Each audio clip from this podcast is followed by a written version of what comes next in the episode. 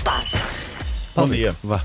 Tínhamos. Segue lá um bocadinho, estou sozinho, preciso de me recompor. Ok. Bom dia, Tínhamos colega. programado para hoje a segunda parte do best-of do- dos, dos insólitos, das bizarrices do ano. Ontem aconteceu a primeira parte, ficará para terça-feira, porque eh, a rádio é também o momento e o momento chama-se Pelé. E, portanto, evidentemente, neste linha de passe, vamos dar destaque a quem merece. A notícia. Há que dizer, já, já era mais ou menos esperada por toda a gente, mas surgiu ontem ao início da noite e, eh, por exemplo, num canal brasileiro, na Globo, aconteceu assim. Uma notícia muito triste acaba de chegar.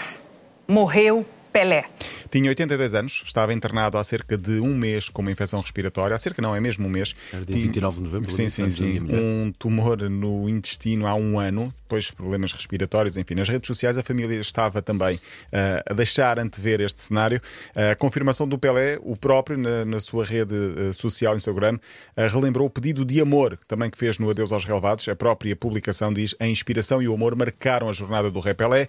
A sua mensagem de vida era sempre a mesma: amor, amor e amor para sempre. Que inspirou música de Caetano Veloso. Sim, exatamente. Por falar nisso, a morte de Pelé deixou todo o mundo inconsolável, há que dizê-lo. Uh, muitas mensagens da política à cultura, não só o desporto, era uma figura transversal.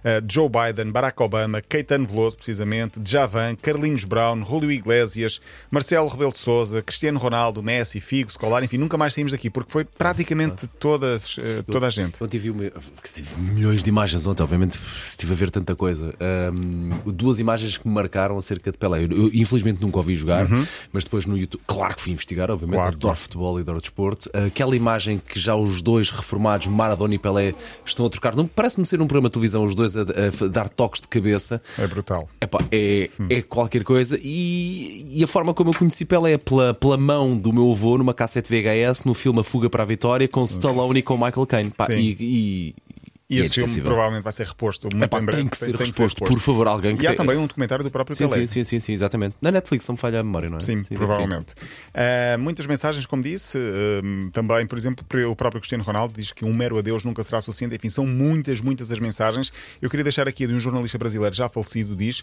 Armando Nogueira: se Pelé não tivesse nascido homem, teria nascido bola. Acho que explica muito aquilo que foi Pelé. Por exemplo, Luís Freitas Lobo, o comentador de desporto, de, futebol, no jornal do Jogo, diz: uh, Eu vi em Pelé todos os craques do mundo. Se juntássemos todos os craques do mundo, Pelé tem um pouco de todos eles, uh, formava, formava Pelé. Há, há vários vídeos a mostrar aquilo que nós vemos hoje em dia. Já Pelé o fez, as fintas, a forma como Exatamente. driblava, a forma como fazia o passo, cabeceava. um- Sim, e na página da Fora de M80, série, na, claro. na, na secção de notícias, está um artigo gigante de Gonçalo Palma, mas vale a pena ver.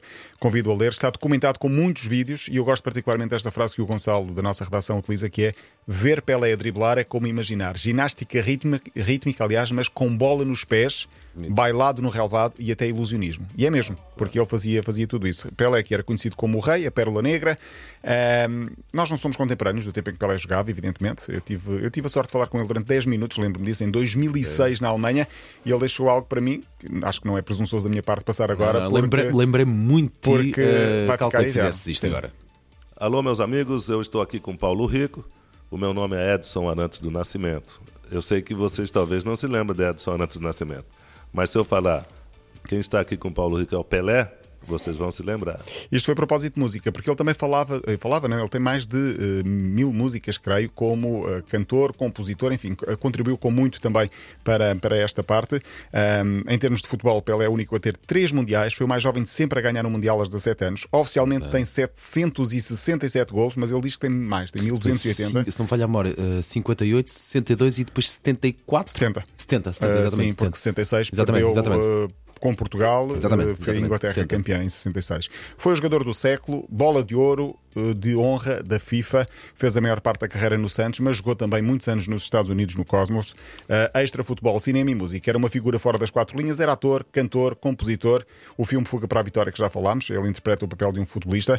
Ah, também esteve em estúdios de música, compôs mais de 100 músicas, como disse, com Elis Regina, por exemplo. verdade, Ah, verdade, verdade. foi recebido na Casa Branca por vários presidentes. Uh, A mãe de Pelé ainda é viva. Eu não sabia desse pormenor, soube ontem. Eh, Há de ser quase 100 anos. 100 anos, precisamente. 100 anos. Eu não sei, não sei se isto é verdade ou se é mito. Dizem que o cacife de, do Pelé no, no, no, no Vasco da Gama No Santos, aliás, no Santos. Uh, depois do último jogo, nunca, nunca mais foi aberto. Não sei se isto é verdade ou não. É possível que seja. Uh, que ele pôs lá qualquer coisa dentro e que nunca mais ninguém foi aberto. De resto, estão a pensar fazer obras no, no estado do Santos uhum. e a equipa de engenheiros está a pensar como é que vai levar, conseguir levar esse balneário ou para, para a nova estrutura ou se vai fazer disso um museu.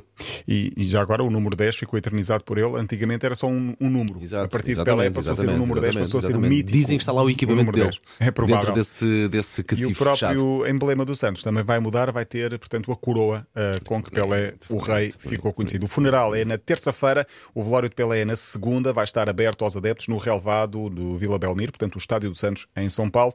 Um, e pronto, podemos terminar com a música que tu querias. Terminamos com que é um dos maiores uh, torcedores do Flamengo, que presta uhum. aqui uma ode musical para se perceber a dimensão do, uh, de Pelé, não é? Portanto, um dos maiores torcedores do maior rival desportivo de, do Santos, o Flamengo. Jorge Benjor, fez esta ode a Pelé, de nome O Nome do Rei é Pelé. Vamos a ver. Linha de